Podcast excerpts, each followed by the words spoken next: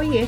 Eu sou Renata Romanich Buozzi e esse é mais um episódio do Trampo do Dia, nosso espaço para conversar sobre temas relacionados a recursos humanos, até mesmo para aqueles profissionais que não são de RH, porque no fim, qualquer que seja o trampo do dia, sempre envolve pessoas. E no episódio de hoje a gente vai falar de um tema muito pedido por aqui: Síndrome da Impostora. Quem conhece? Mesmo que a sua resposta seja não, eu não conheço, eu te convido a ficar e descobrir o nome desse fenômeno que com certeza você já vivenciou. Exagero da minha parte? Talvez. Por mais que me custe acreditar que alguém no mundo não tenha nunca passado por isso, em maior ou menor grau. Exageros à parte, estudos mostram que 70% das pessoas sofrem ou sofreram desse fenômeno. E essa é uma média geral, porque quando a gente abre esses resultados por gênero, as mulheres puxam a média para cima e os homens, é claro, para baixo. Mas não é apenas uma questão de gênero. Então, se você é homem, fique por aí também e vamos conversar com quem é especialista no assunto. Doutora Ana Carolina Nucci, a psicóloga clínica por trás da arroba psicologar no Instagram. Ana, primeiramente, obrigada por estar aqui e seja muito bem-vinda ao Trampo do Dia.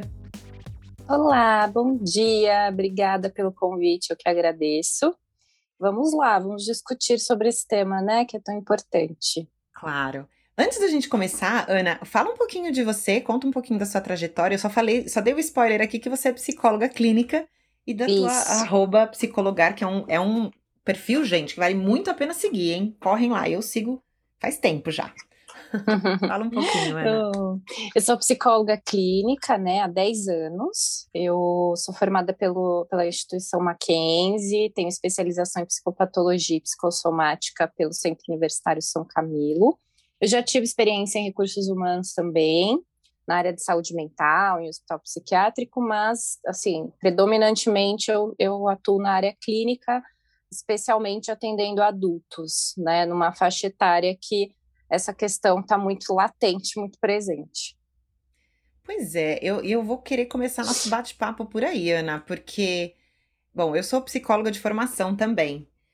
Mas uhum. quando a uhum. gente conversa com as pessoas, né, que a gente começa a conversar, bater papo sobre a, a, síndrome, a gente ouve de tudo, né? Síndrome do impostor, síndrome da impostora, mas quando a gente começa a falar desse sentimento, é, é tão comum, tão comum, que eu fiquei encafifada com esse 70% da população. É só 70%? Não é 100%? Então, eu costumo dizer que existem coisas que todo mundo sente, vai sentir em algum momento da vida, né? E eu uhum. acho que estar inseguro para algo, sentir ansiedade quando vai ser avaliado, tudo isso é natural, né? Então, assim, acho que todo mundo já sentiu é, a sensação de será que eu sou bom mesmo para apresentar determinada coisa na minha empresa? Será que eu sou bom o suficiente para esse cargo que eu vou ser uh, contratado? Então, acho que todo mundo já sentiu. Agora, o, o, a síndrome do, da impostora, do impostor, vem crescendo, ganhando notoriedade nos últimos anos. E o termo não é de hoje, né? Embora a gente esteja conhecendo agora, mas eu acredito que tem a ver com a cobrança, né, o ritmo da sociedade que está cada vez mais rápido, as redes uhum. sociais, a internet, que vão mostrando mais a vida da, das pessoas e todo mundo muito bem. Então, acho que a comparação também vai fazendo com que as pessoas acabem se sentindo dentro desse lugar, né? Não sou tão boa quanto tal pessoa, então acho que as coisas freneticamente no tempo que a gente vive é, aumentam essa sensação. Então, pode ser que mais mesmo das pessoas já tenham sentido isso. Tá. Fala um pouquinho do que é exatamente a síndrome do impostor. E eu já queria que você falasse um pouquinho é, de duas coisas que a gente encontra diferente. Nas pesquisas que eu fiz para fazer esse episódio, eu encontrei lugares falando síndrome do impostor e outros que reforçavam muito a necessidade de ser falado no feminino, síndrome da impostora. E além disso, uhum. alguns lugares chamam de síndrome e outros lugares se referem como fenômeno. No estudo original, tá uhum. falando sobre um fenômeno. Fala um pouquinho disso pra gente. A gente acabou, no senso comum, falando sobre síndrome, mas não é uma síndrome, né? É um fenômeno social, não é reconhecido como uma patologia pela OMS, não está nos manuais de saúde e se caracteriza muito mais por uma sensação, né, que é trazida aí.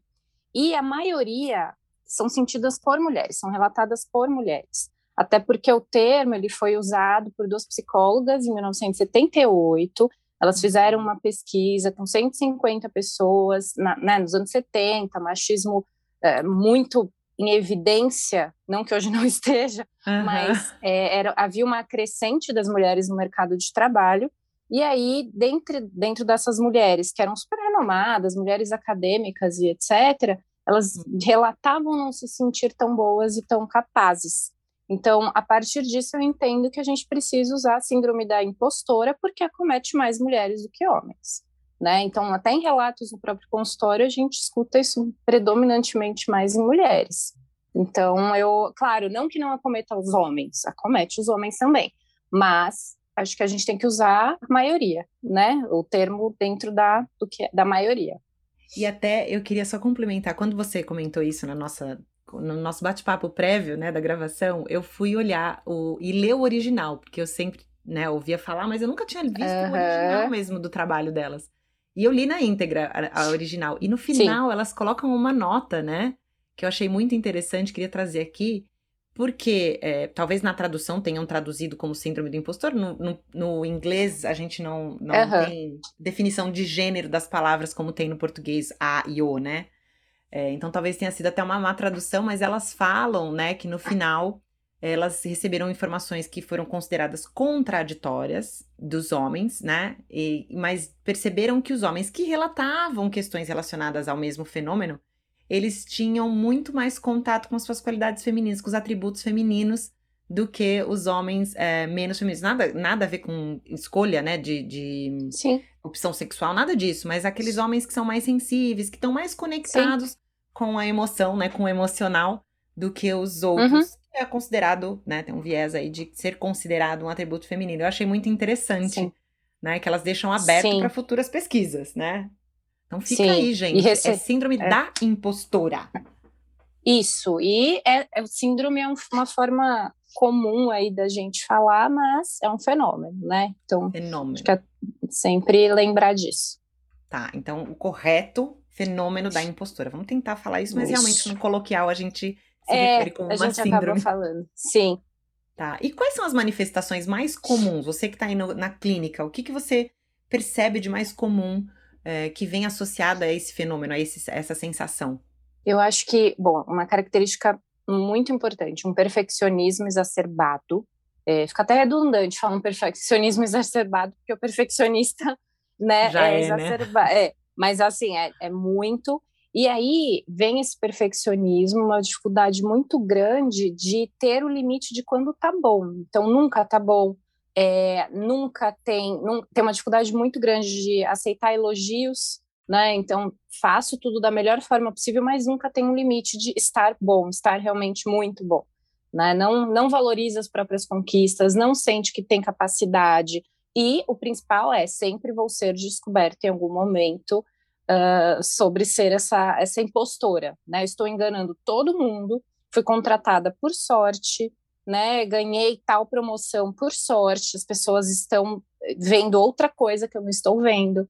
Então é uhum. sempre uma contradição muito grande, né? De onde a pessoa está, tudo que ela conquista versus como ela se vê, né? Sempre está enganando todo mundo, nunca consegue valorizar as próprias conquistas e tem um sofrimento muito grande disso, né?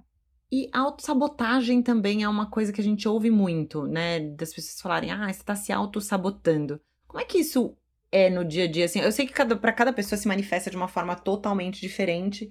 Eu brinco assim que no, no trabalho, né, como recursos humanos, né, psicóloga de, de organizações, essa autossabotagem, ela aparece é, de um jeito bastante inconsciente. Muitas vezes, quando você coloca isso para a pessoa e fala, olha, isso aqui é autossabotagem, uhum. você tá se sabotando. A pessoa fala, caramba, não tinha pensado nisso. Porque tem uma coisa, uhum. é, é, um fenômeno mesmo. A pessoa, ela faz de um jeito, ela articula a situação de um jeito totalmente inconsciente, que no final das contas, acaba acontecendo aquilo que ela no começo tinha medo. Mas que uhum. foi a própria conduta da pessoa que levou aquele fim. É assim em qualquer lugar? Ou é só no trabalho? Não, acho que isso é em qualquer lugar, nas relações, muitas vezes, né? Ah, não vai dar certo, a pessoa vai descobrir que eu não sou tão boa uh, quanto ela imagina, ela só está me achando assim que ela está apaixonada, quando a paixão acabar, ela vai ver que eu sou a pior pessoa, e aí às vezes não consegue investir na relação, dá um jeito de terminar. né? E, e são defesas, na verdade, né? Então a, a autossabotagem acaba sendo uma defesa, né, psíquica muito negativa, porque eu me previno de não ter que lidar com a possibilidade de frustração. Então, eu começo a, por exemplo, você foi chamada na sua empresa para dar uma palestra, você foi chamada para assumir um cargo X, né? E você não, não, não topa, não topa fazer, porque você acredita que não vai dar certo, que você não vai ser muito bem avaliado, que você não vai dar conta. Então, você acaba se boicotando e realizando mesmo o que você achou que iria acontecer. Você não dá conta, você não vai, você não vai dar conta né? Então você vai criando mecanismos para não entrar em contato com a tua angústia. E entra ah. com a angústia, de, entra em contato com a angústia de outra forma. Então são defesas, né? O auto-boicote é uma defesa aí muito negativa para não entrar em contato com o que você mais teme. E aí aquilo se confirma, né? No final você fala, tá vendo? Claro. Eu falei que eu não era boa o suficiente, até fui, né? Eu fui eventualmente mandada embora, ou não deu certo o projeto que eu estava fazendo. Você encontra, é aquela história de encontrar pelo em ovo, né? Se você procurar, Exatamente. procurar, uma hora você vai encontrar onde não tinha nada ali. E você acabou criando, gerando aquela situação. Autoconhecimento, Sim. né? Não tem, não dá para fugir disso. Sim, entender o que está acontecendo, né? De onde vem, por que que vem, né? O que que o que está me travando. Quando começa a ficar preocupante, assim, quando eu, eu, eu devo procurar ajuda ou quando eu devo me preocupar porque me parecem sentimentos, assim, desde a coisa mais bobinha, é, e mulheres. Eu acho que eu nunca. Eu vou dar um exemplo aqui muito bobo e que todo mundo vai se identificar. É, sabe aquela coisa, ai, que linda essa sua camisa, adorei a estampa, né? O, o, o, tecido. Você fala qualquer atributo ali daqui, nossa, linda as cores, sei lá, qualquer elogio de uma peça de roupa. Né? Que linda camisa. Ah, imagina, isso aqui comprei, imagina, paguei baratinho, né? Dificilmente a gente escuta alguém falando assim: ah, obrigada. Ponto. Né? Porque sempre tem uma justificativa que deprecia aquilo que a gente está sendo elogiado. E a gente está falando de uma peça de roupa, né? Que é nossa, né? Pertence a gente, mas é uma peça de roupa. É uma coisa que a gente podia falar: ah, tá bom. Ok. Imagina quando Obrigada. é com a gente, né? Que alguém fala: Sim. nossa, você foi muito bem. Não, imagina, fui nada. Não, não sou boa nisso. Para. Quer dizer, a gente não aceita é, o, o, elogio. Uhum. Isso é muito comum. E eu diria, todo mundo passa por isso, né? No meu exagero aí. Mas quando que isso começa a ser um problema? Quando, quando eu devo ligar um alerta e dizer, putz, isso aqui eu preciso procurar uma ajuda profissional para resolver essa sensação, uhum. esse fenômeno? Uhum. Eu acho que a recorrência disso, né? Porque acho que tem isso que você falou, né? Acho que a, a, gente tem dificuldade, às vezes, de receber um elogio, e aí, por que, que eu tenho dificuldade de receber esse elogio? O que, que vem? Né? Acho uhum. que dá para pensar, mas é diferente isso acontecer esporadicamente. Como eu falei, a ansiedade, é, a insegurança, elas fazem parte da gente enquanto ser humano. Então, eu vou para algo que é desconhecido, é, vou para uma avaliação de emprego, vou para uma prova que depende de, né, eu, depende da minha vida, né, é, uhum. profissional, daquilo que é um sonho eu vou ficar ansiosa, eu vou ficar insegura, eu vou sair da prova falando, meu Deus, acho que eu não fui bem, né? Isso vai, vai fazer parte, eventualmente. Acho que começa a ficar preocupante quando isso é recorrente, né? E eu tenho, eu tenho um caso, né, enfim, uh, no consultório de pessoas, eu tenho casos, né, que tem pessoas que vivem todos os dias tensas no trabalho, por exemplo.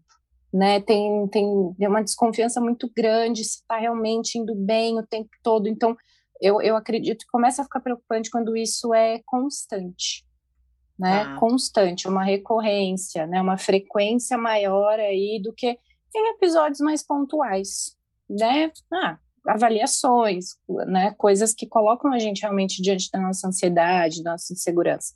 Quando é constante, opa, não é natural, né? É, acho que só o fato de se questionar, né, de dizer, será que tá exagerado isso aqui? É porque tá incomodando, eu sempre brinco assim, Sim. quando eu fazia, eu, eu, não sei se esse, eu até, eu brinco que eu falo que é o fenômeno do, do estudante de psicologia. Quando a gente está na faculdade, tudo que a gente aprende de psicopatologia, a gente se identifica, não é? Eu, pelo menos, Sim. tudo que a professora falava, eu falava, ah, meu Deus, eu tenho isso. É, e aí, depois de um tempo, você começa a entender Sim. que é aquela máxima do, do médico e do louco, né? Que todo hum. mundo tem um pouquinho. Porque é isso, a loucura nada mais é do que algo normal em excesso, né? Num, numa quantidade que acaba ou paralisando a sua vida ou atrapalhando em muitos, muitas esferas da sua vida. Então, quando isso Sim. começa a ser uma questão que a pessoa se questiona, eu acho que o ideal seria. Terapia nunca é demais, né? Eu sempre, eu sempre falo isso, gente. Terapia nunca é demais. Tá coberto pelos convênios, então vamos para terapia todo mundo. Sim. É, é um bate-papo que é importante de acontecer, né? Será que é demais? Sim, até porque essa constância vai gerar o quê? Ansiedade, né? E aí isso, podem, é, isso pode trazer também para um episódio mais depressivo, né? Porque eu tô começando, é, pensa assim, eu o tempo todo acho que eu sou uma fraude, que eu sou uma impostora, e todo dia eu vou para esse trabalho, que eu preciso fazer determinadas tarefas, né? Aí eu recebo uma crítica tranquila, né? Olha, pode escrever uh, de um outro jeito, né? Esse texto que você uh, redigiu, né? E a pessoa entende aquilo como tá vendo.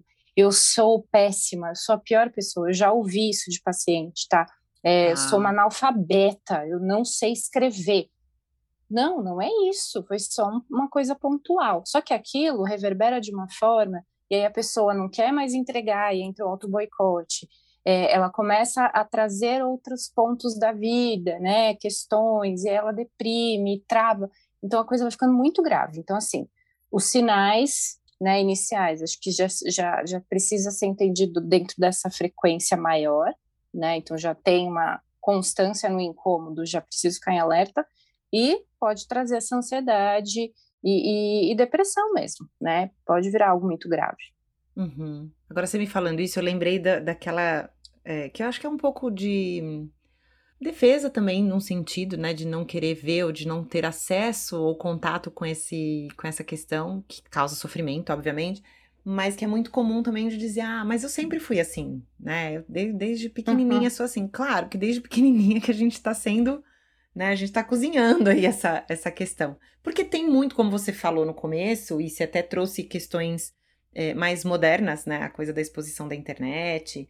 Mas a síndrome da impostora, ela tem uma questão importante que é construída no social, na nossa estrutura de sociedade. Né? O estudo foi lá em 1978, quer dizer, a gente estava nem engatinhando na questão de machismo. Hoje tem, a gente tem muito mais consciência. Mas ela tem um, um construto social por trás, certo? Uhum. Sim, com certeza. As meninas né? desenvolvem isso desde muito pequenininha, a ponto de acreditar que isso, ah, essa sou eu, eu sou assim desde pequenininha e nem vou procurar ajuda porque eu sou assim mesmo? Uhum. Sim, acho que existem falas, né, de eu sempre fui assim e uhum. acho que tem uma referência, né, acho que quando você fala do, da construção social, primeiro, a gente pensa no machismo, né, uhum. é, estrutural, lugar que as mulheres já são colocadas.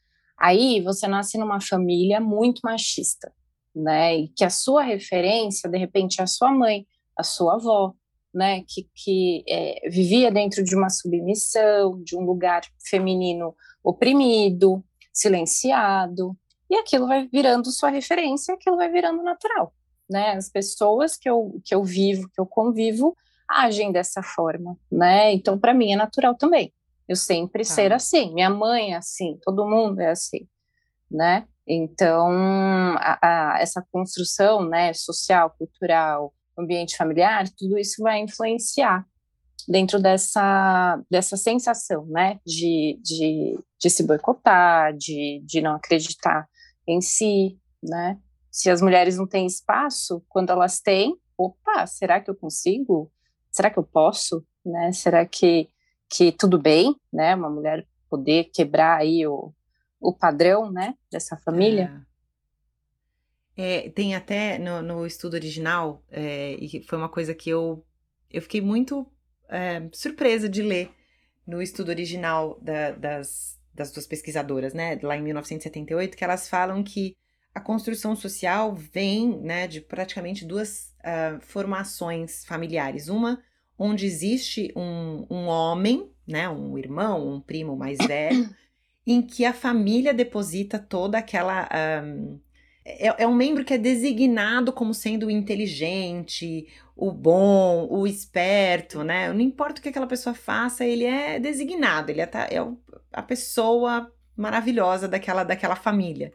E aí a, a menina ela fica sempre meio na sombra, né, dessa maravilha toda, tentando, se esforçando muito fortemente para um, conseguir sair dessa sombra, né? Para conseguir aparecer também. E aí ela acaba sendo rotulada como esforçada, sortuda ou sedutora, né? Porque uhum. ela vai usar uma artimanha qualquer para ela conseguir sair daquela, daquela sombra. E esse é o mais evidente, né, de que possa acontecer. Por outro lado, eu acho que quando essa menina desse lugar cresce e ela tem uma filha, por exemplo, ela vai fazer o oposto. Ela vai dizer o quanto aquela filha é maravilhosa, né, para que ela seja o brilho todo. E aí quando essa menina, né, começa a se frustrar e perceber que ela também tem defeitos, ela começa a se sentir uma fraude, porque se a mãe, né, a família dela acha que ela é perfeita, e ela começa a descobrir que ela não é perfeita, ainda muito nova, porque a gente começa a fazer errado, a gente começa, né, uhum. né, a, a, Quando você começa a andar, você cai, né? Então, quando ela começa a, dar, a, a, se dar conta desses problemas, ela acha que isso é um problema. Isso não é um problema, isso faz parte do processo de aprender a andar. A gente vai cair, a gente vai ralar o joelho, uhum. né? Muitas vezes, não vai ser uma, não vai ser duas. É, então, que isso seria meio que a construção e o quanto que essa engrenagem roda em cima disso, né? De você é. ou ter uma sombra masculina que é designada como sendo uh, um símbolo ali da perfeição e quem pode tudo e é super inteligente, ou essa menina perfeita que real, num momento se descobre não perfeita e ela tem medo do pai e da mãe descobrirem que ela não é perfeita, né? Uhum. É, que é o outro, meio que o outro lado da moeda, né? E como isso se retroalimenta. Eu fiquei muito impressionada com essa, com essa lógica né? É, e, e aí, no final das contas, essa mãe reproduziu a mesma coisa, né? Porque é, nessa, nessa, nessa projeção de perfeição, do que ela gostaria de ter sido, né, do irmão que era perfeito, etc., ela reproduz e deposita na filha a mesma coisa. É. Né? Ela reproduz a dinâmica familiar do mesmo jeito. Pois é, e o resultado é desastroso do mesmo jeito, né? é... né? Que a gente está reproduzindo aí, criando mais uma pessoa que vai sofrer é... esse fenômeno. E, e, e, tem outro, outro, outra possibilidade também, né? Por exemplo, os homens, eles sempre são colocados nesse lugar de poder errar mais, né? Então, quer ver um, um exemplo clássico? Você tem um filho mais velho, você tem a filha mais nova. Aí o filho mais velho dá muito trabalho. E aí cresce, não ajuda em casa, não, não lava o prato, não arruma a cama. O que, que as mães falam? Ah, não, ele é homem, não sabe fazer, uhum. né? Mas a menina tem que saber fazer. A menina tem que ser a perfeita, né? É. E aí, como que isso vai é, sendo construído psiquicamente, né? Não posso né, me permitir falhar, né? Não a tua autoestima dos homens é muito maior do que a das mulheres. Eu, eu, essa semana mesmo eu vi uma pesquisa que dizia que só 3% dos homens se achava feio. Gente, eu vi isso. É a autoestima que a gente quer. A autoestima do homem hétero brasileiro é uma é. coisa maravilhosa, né? E então tem isso, né? Eles são muito mais é, e acho que isso tem tudo a ver né, com a construção do fenômeno da impostora, porque a gente tem uma cobrança muito maior. Então, a menina não pode, né, tem que sentar de perna cruzada, não pode fazer isso, não pode fazer aquilo. Os homens podem tudo, né? É. Não podem, né? Estava fazendo ali, não podem. Mas, infelizmente, ainda dentro de uma educação machista que, que, que é. existe, ainda é muito forte, os meninos podem não saber fazer as coisas. É. Então, a autoestima fica muito mais fortalecida, né? Eu sei lidar melhor com meus erros, tá permitido, não é um problema. É, você sabe, eu, eu brinco muito, eu brinco muito com meu marido a respeito disso, porque depois que surgiu o Rodrigo Wilbert, que a gente sabe, né, aquele homenzão, homão da, da P, né? O, é, o boyzão. É, todo mundo, assim, os homens, no geral, ficam muito ameaçados quando você bota o nome do Rodrigo Wilbert na roda, né? E a foto que vazou do Zulu também é outra, né, que é totalmente fálica, mas enfim, são as duas, os dois pesadelos Sim. do homem moderno. A foto do Zulu e o Rodrigo Hilbert inteiro. Porque ele, né, ele fez a capela para casar, para pedir a Fernanda em casamento e casou com ela ali. Então, na capela. E eles morrem de medo, eles falam: "Imagina, mas isso é injusto, você não pode botar o Rodrigo Hilbert". Lógico, tudo muito em tom de brincadeira.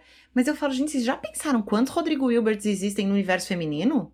Assim, a gente tem uma lista de 200 mulheres que são, né? Que, mas aí a gente compõe, a gente pega assim, a Gisele Bündchen, né? A, a poder, enfim, a fama da Gisele uhum. Bündchen. Aí a gente pega o rosto né, é, é, da Fernanda Lima, e a gente pega a perna da, da, fulana, da Cláudia Raia, e a gente pega. A gente mostra uma mulher que não existe, né? A gente cria aquele Frankenstein que nunca vai existir. E é isso é o mínimo que se espera da gente. Né? Uhum. A inteligência de uma, a cabeça de outro, o cabelo da outra, a perna, a barriga, quer dizer, um, uma punha, um monte uhum. de coisa junto ali que não funciona. E eles têm medo do Rodrigo Hilbert. Falo, gente, pá, vocês precisam aprender a lidar com esse Rodrigo Hilbert logo, porque. Exatamente. A gente convive com isso desde criança, né? Nossa, né? Desde criança. Né? Se você for para pensar, né? Concurso de Miss, né? Que já tem isso, né? Das medidas, né? É. Do corpo perfeito, da imagem do cabelo, né? É, concursos infantis de beleza já né? Que a maioria que participa são meninas, né? Então é, é sempre a mulher colocada nesse lugar do ter que ser perfeita. E deve ser é. difícil para o Rodrigo também dar conta desse, desse lugar, né? Ah, mas ele é tão bem resolvido. Ele e a Fernanda, enfim, é, são um casal... aparentemente são. Espero que, é. né, é, que sejam. Mas é. eles falam, né? Os dois, eles sempre falam que tem problemas também, mas também não precisa ficar falando dos problemas e as pessoas que ficam claro. romantizando tanto. É, né? as pessoas fantasiam, as pessoas projetam nessa perfeição é, que gostariam, exatamente. talvez, de ter, né? Exatamente. Agora, falando aqui, né, de, de sujeito para o psicólogo, é uma romantização da minha parte? Porque, por um lado, eu não sei o quanto que isso eu romantizo de propósito, mas eu sempre é, penso da seguinte forma: eu acho que as mulheres, no geral, tá? Elas se questionam mais. Eu acho que isso dá a oportunidade da gente repensar as nossas ações, as nossas decisões, mesmo no espaço de liderança, né, em que a mulher está liderando ali um trabalho, um projeto, uma equipe, você toma uma decisão, mas você sempre fica com aquilo, aquele pensamento: Será que foi a melhor decisão? Será que eu poderia ter tomado uma decisão melhor? Será que eu poderia ter ponderado outras coisas? E no final das coisas sempre agrega, né? Eu sempre brinco assim, sempre tem um, uma lição aprendida daquilo que da próxima vez você talvez considere aquilo. E aí eu acho o lado positivo da gente não confiar 100% na gente mesmo. Os homens me uhum. parecem que não tem tanto isso. Eles decidem e tá decidido, é isso, eu decidi. E muitas vezes se negligencia uma série de fatores que estão ao redor, às vezes para nós gritantes, que eu falo, como assim a pessoa não está enxergando isso aqui? E a pessoa está totalmente decidida, não, essa é a decisão, é isso, ponto final. Se, se enxerga um fundinho de síndrome de, de impostora sendo, tendo um lado positivo, funcionando de forma positiva? Ou é romantização minha? Eu acho que sim, por um lado, né? Eu acho que pode te proteger de muitas coisas e te uhum. impulsionar para muitas outras coisas, né? Então, óbvio que uma pessoa muito perfeccionista, ela tem a possibilidade de entregar algo realmente muito bom, né? E fazer com que isso vá impulsionando ela na carreira, por exemplo. E a partir do momento em que eu não sou tão soberba, né, o tempo inteiro, também me protege de alguns erros, me protege de algum perigo, de algum risco né? O problema é que se questionar o tempo inteiro disso, a tensão ela é muito maior do que o benefício, né? O, o, a, parte negativa acaba sendo muito mais negativa porque é um desgaste muito grande você ficar o tempo inteiro se questionando, se duvidando, né? Repensando, repassando o que foi falado numa reunião porque você está pensando se você falou a coisa certa. Então, assim, é muito cansativo né? Mas o lado positivo seria o que você pode conquistar. Só que se você não reconhece essa conquista, também fica só né, no sofrimento, né? Mas assim, é, é, você deu um, exemplo é, legal que eu brincava que homem não gosta de pedir informação, né? Você tá perdida, o ex não tá pegando e a pessoa não, não todos, mas a grande maioria não. A gente vai achar o lugar. E a gente é. não, para no primeiro lugar, pergunto né? Onde que fica tal lugar? Não tem problema não saber também, né? Então, enfim, né? Acho que tudo também vai depender dessa intensidade do questionamento, né? Se traz mais sofrimento do que benefício. É. E a maioria das vezes acaba trazendo mais sofrimento, né? Sem dúvida. É, eu acho que a chave aí, né? É, é, resumindo, né, o que você está falando é o, o, é a medida, né? É a medida. É a medida. É ter um equilíbrio. Equilíbrio é a palavra, né, gente? Para tudo na vida, assim, a gente precisa ser constante, equilibrado. É, e é difícil, é difícil encontrar esse equilíbrio, porque tem hora, né, quando você começou a falar, ah, e se você fica se questionando, repassando como ou o que você deveria ter falado, como poderia ter sido diferente, isso acaba te paralisando, né? Enquanto você tá gastando energia e tempo nisso, você poderia já estar tá cuidando de outra coisa, né? E às vezes você tá ainda uhum. remoendo aquilo. É, que não é legal mesmo. Eu vejo claramente muitos momentos na minha vida em que eu fico e falo, ai, gente, para, já passou, não tem mais porquê, né? E se você consegue dar esse basta, eu acho que já é um bom sinal de que assim, Sim. vamos dar um basta. E, e, acho que muito disso é também, né? Acho que você trouxe a questão, né? O exemplo aí da, do pedir informação, mas acho que também o saber errar. Eu acho que errar na nossa sociedade ainda é, é um tabu muito grande. E, e, gente, a gente precisa colocar na nossa cabeça, errar faz parte, não tem como, né, ser maratonista sem um dia você ter tomado um tombo, porque um dia você precisou uhum. ficar de uhum. pé, né? E Sim. teve que aprender a manter o equilíbrio, depois sair andando. Errar faz parte, é premissa, né? A gente precisa uhum. entender que a gente vai errar. E se a gente errar é porque a gente tentou, pelo menos, né? Tem um positivo aí. Porque senão a Sim. gente nem vai tentar, né? Cai lá no, Sim. Sim, naquela paralisia o ano passado, é, desculpa, é, o ano passado, né, é, nas Olimpíadas, a gente teve a Simone Biles é, saindo, né, do, da, da, das provas e tudo mais para cuidar da saúde mental dela. Uhum. E aí uhum. é muito legal pensar, né? Uma, uma atleta uh, olímpica, uh, todos os campeonatos ganhando ouro e etc., de repente conseguir parar e reconhecer que, olha, tá tudo bem, não vou, não vou dar continuidade porque eu preciso cuidar de mim, né? E, e eu não tô bem, né? Se permitir uhum. errar no sentido, errar no, no, no, ao olhar das pessoas, né? Muita gente criticou, muita gente falou, uhum. nossa, como assim? Mas atleta tem que saber lidar com pressão, atleta tem que lidar com isso. Não, não tem, não tem que lidar bem o tempo inteiro com é. tudo, né? E aí, aí acho que é, é um exemplo muito bom, porque é isso, era a melhor ginasta do mundo, e é isso, tudo bem, desistir, tudo bem não tá bem, tudo bem errar, né? Porque acho sentido, que é isso, né? né? Uma coisa é um erro um erro doloso, eu brinco, né? Eu falo, se você tem a intenção de errar e você é negligente, é uma coisa. Agora, tirando essa possibilidade, você vai errar. Não tem, não é. tem o que fazer. Você vai cometer algum erro em algum momento. Você pode ser muito bom e o melhor em alguma coisa, mas em algum momento você não vai ser mais, você não vai conseguir ser melhor em tudo o tempo todo, né? É, e a gente precisa normalizar isso, né, gente? Principalmente com as nossas meninas, né? A gente precisa dizer para elas, tá tudo bem. Ah, mas uhum. eu não tô fazendo direito. Ok. Mas eu não entreguei. Tá tudo bem. Que bom que você uhum. não entregou, né? Que bom que você também, é. Né, de vez em quando fala para você ver o quanto você é. também é humana como qualquer outra pessoa, né? Você não tem que entregar sempre, não tem sempre que dar conta. Não tem que ter o corpo perfeito. É, o que né? é um corpo que... perfeito, né? Vamos... Exato, né? Entendi. Acho que as meninas sofrem muito com essa questão é. da autoimagem, né? Do, do corpo, né? Então é, é muito pesado. Agora, vamos, vamos para a parte prática, né, da coisa. Como é que a gente ameniza ou reduz essa sensação? Eu acho que a gente está num momento social, por mais que tenha todo um lado muito negativo, por exemplo, né, de, das redes sociais, por exemplo, que te expõe a coisas ali, e é aquela bolha, né, o algoritmo faz vir mais do mesmo, sempre.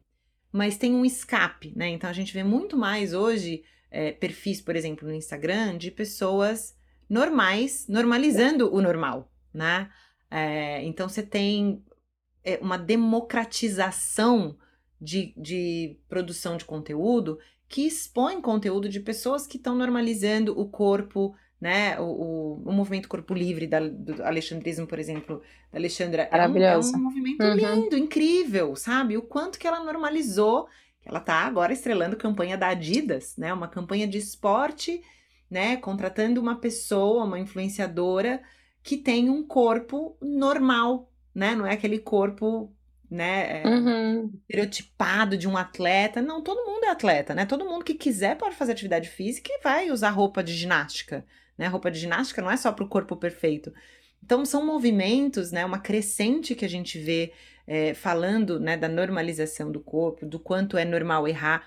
Perfis como o seu, né? Que fala aí da normalização, né? Do sofrimento emocional que às vezes a gente tem e que a gente tem que lidar E eu acho que isso encoraja muito as pessoas de dizer, não, ó, tá tudo bem, viu? Não, não espera que não, né, uhum. que não vai ser, sair errado. Vai sair errado, a gente tá tentando. É, normaliza esse tipo de bate-papo. Mas tem dicas um, ou estratégias terapêuticas ali pra gente colocar em prática no dia a dia quando a gente se sente assim? Uhum. Uhum. Bom, eu acho que isso dos perfis é muito legal, o ponto que você é, tocou, né? Eu acho que, primeiro, é, é, muito importante que você siga pessoas que tenham essa, essa pegada de normalizar o corpo, de falar sobre o sofrimento com mais naturalidade, de fracassos, de, né, uhum. né, de erros com mais naturalidade, né? Buscar perfis reais, possíveis, né? Não idealizados, montados com mil filtros, com com uma vida uhum. perfeita que não vai existir, não vai existir. Então, acho que se identificar com conteúdos reais. Acho que esse é uma, né, pensando em era de internet, que a vida é perfeita na maioria das vezes, não. Siga perfis reais, se inspire em mulheres reais. Acho que esse é um, um ponto importante. E o segundo ponto, que é um ponto que eu tento às vezes trabalhar com alguns pacientes, que é quando você duvida de onde você está e de onde você chegou, você está uhum. falando de uma onipotência muito grande, primeiro de tudo. Né? Pensa o seguinte: você enganou, sei lá, o CEO da sua empresa. Tem algo errado aí, né? Acho que primeiro você precisa questionar quem que eu estou dizendo que eu estou enganando, né? Você está duvidando da capacidade de outras pessoas que te contrataram é, e que te acham e que te elogiam. É, então, pera, já tem alguma coisa errada por aí. E eu gosto de construir é. memórias de conquistas que você teve. Então, acho legal, de repente, senta, escreve, bota no papel. Eu gosto muito dessa ideia do botar no papel, porque, porque você traz para o real.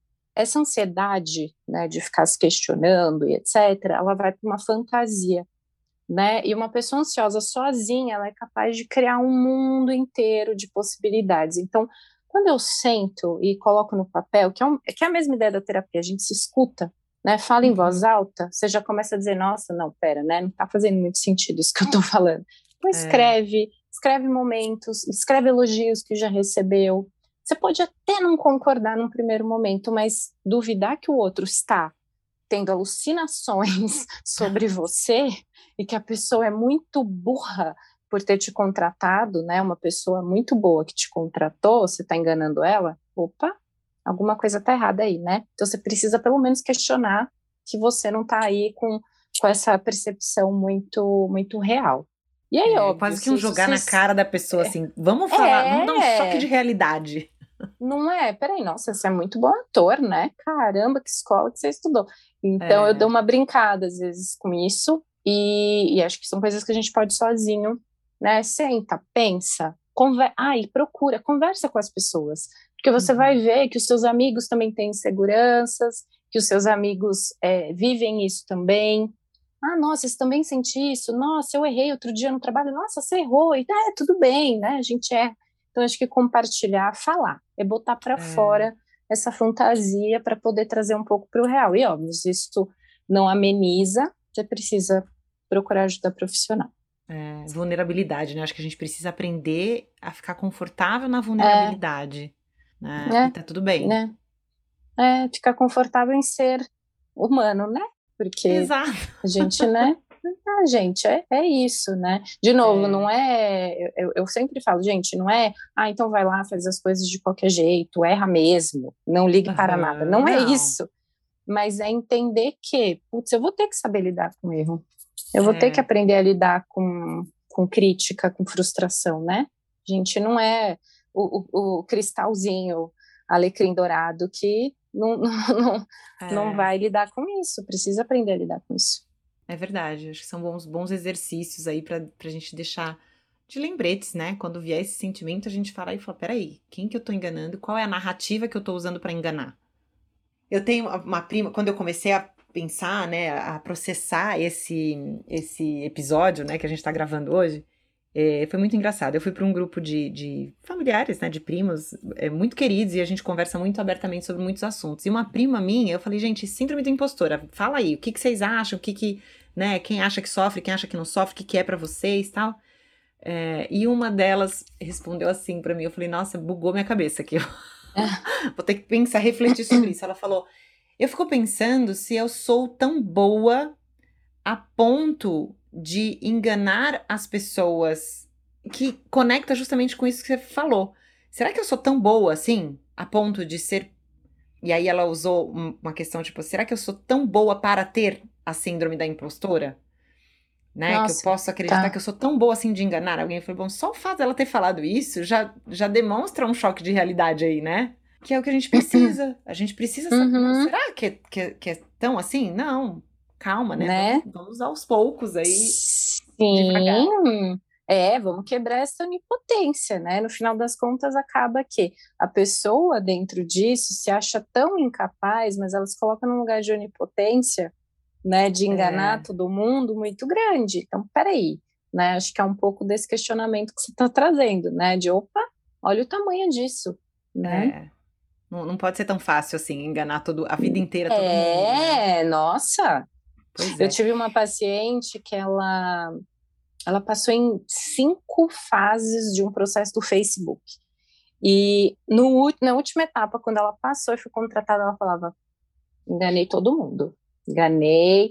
E ela tinha que falar inglês, e ela fez prova de inglês. Ela falava assim: eu vou contratar uma professora de inglês para me acompanhar durante o processo do, do, do, do começo do meu trabalho, porque eles vão descobrir que eu não sei falar inglês. Eu falei: caramba, como é que você fala inglês enrolando as pessoas? Me conta. Porque como que você fala inglês enganando todo mundo? Né? É. Não, não, não existe. E é engraçado, né? Você falando isso, eu totalmente me identifico com isso. Eu falo que eu, eu nunca vou me sentir 100% confortável falando inglês. Eu trabalho num, numa escola americana. Eu lido com americanos todos os dias. E eu não, eu falo, eu nunca vou me sentir é, suficientemente boa para falar, porque não é a minha língua mãe, nunca vai ser. Mas será que precisa ser também tão bom uhum. assim? Sim. E um fato engraçado, né? na semana passada, um, uma, duas semanas atrás, é, uma das pessoas que trabalham comigo falou assim: Ah, então, eu conversei com essa pessoa e ela disse que o inglês é intermediário, então eu já tirei do processo. Aí eu falei: Para, volta. Já aconteceu comigo. Eu fui chamada para um processo seletivo e eu tinha lá no meu currículo inglês intermediário. E aí a pessoa falou: Ah, a gente pode falar inglês só para eu entender um pouquinho do, do, seu nível de inglês? Bom, eu já, por dentro, já tava, né, um caos. Falei: Claro, vamos, né, falar inglês, tá bom, vamos seguir em frente. Me fez alguma pergunta qualquer, eu comecei a falar e falei, né, aquela insegurança, nossa, eu tava morrendo de medo, mas falei, falei, falei. Ela falou: Pera só um minutinho, por que, que você colocou intermediário aqui no seu currículo? Eu juro para você que a minha sensação foi que vergonha. Que vergonha, ela vai falar que meu inglês é horrível, que eu não devia nem ter tentado falar inglês, sabe? Vai falar, por que, que tá intermediário? Devia ser básico, esse inglês horroroso que você tá falando aqui para mim.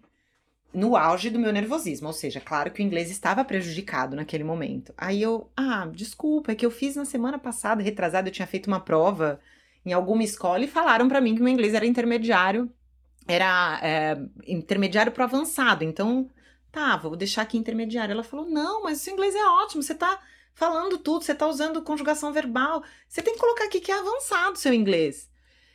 E eu não acreditava no que eu tava escutando. Porque eu acho que assim, o falar inglês é uma coisa que muita gente é, fala. Não, imagina, não Sim. falo. Claro que fala, você entende? Você consegue se comunicar? Uhum. que você fala. Uhum. Né? E, e, o inglês para mim é um clássico. E eu lembro muito disso. Aí eu falei para ela: não pega essa menina do, do, intermediário de novo, põe ela de novo no processo. Porque às vezes ela tá falando que é intermediário e ela fala. Sim. Né?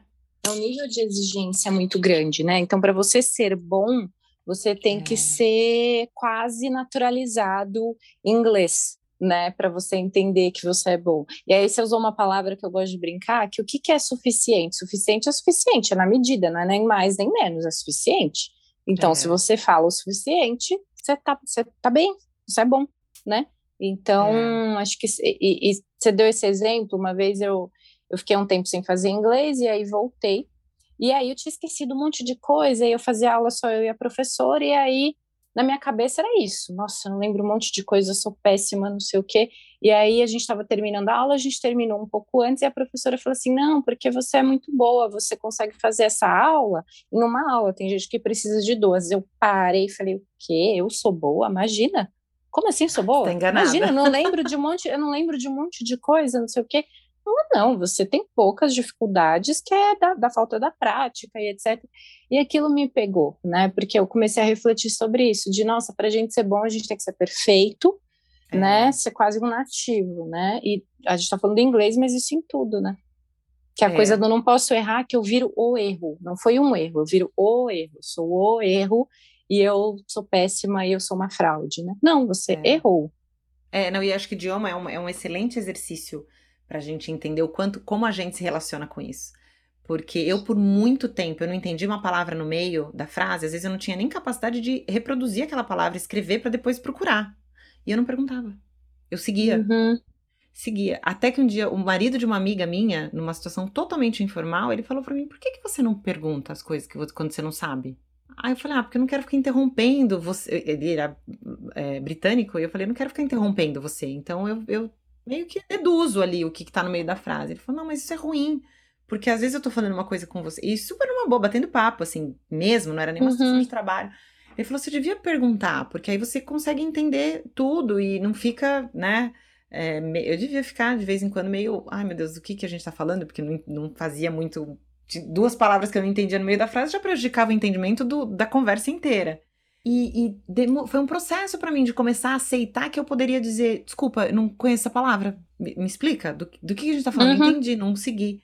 E hoje é minha rotina, todo dia eu falo: gente, não entendi a piada, me conta que, que palavra é essa, não sei. Porque é, faz parte não saber. Aí a gente volta na questão vulnerabilidade, que a gente precisa uh, aceitar os pontos que a gente tem de vulnerabilidade, porque todo mundo tem. Né? Não é uhum. porque eu não sei uma palavra que eu não sei falar inglês. É, né? exato. E aí é, entra o auto-boicote. Porque aí, se eu vou é. ficando com um monte de dúvida, uma hora eu realmente não vou conseguir falar, uma hora eu vou, não vou realmente conseguir entender, e aí você vai falar: olha, tá vendo, eu sou péssima.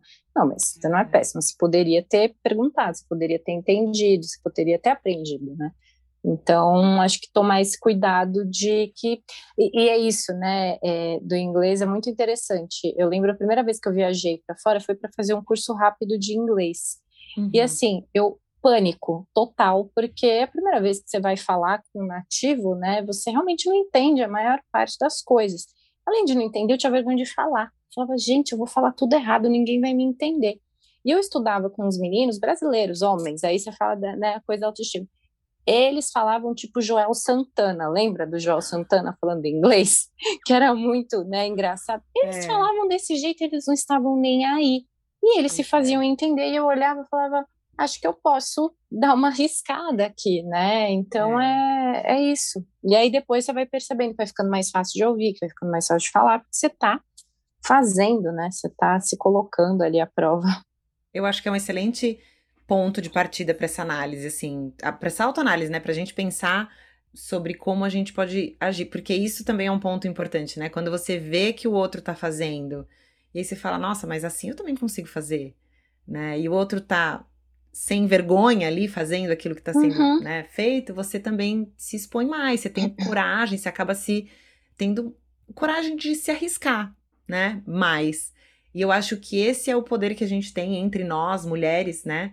que sabemos que todas nós passamos em maior ou menor grau por isso, do quanto a gente pode também ser um exemplo, né? No, na uhum. medida do possível, o que a gente puder ser exemplo, e o quanto a gente deve falar sobre as coisas que a gente faz errado, sobre as, as nossas inseguranças, sobre as nossas vulnerabilidades, porque a gente uhum. acaba inspirando outras pessoas, né? Outras mulheres Sim. a também serem assim, arriscarem ser um, serem elas mesmas, né?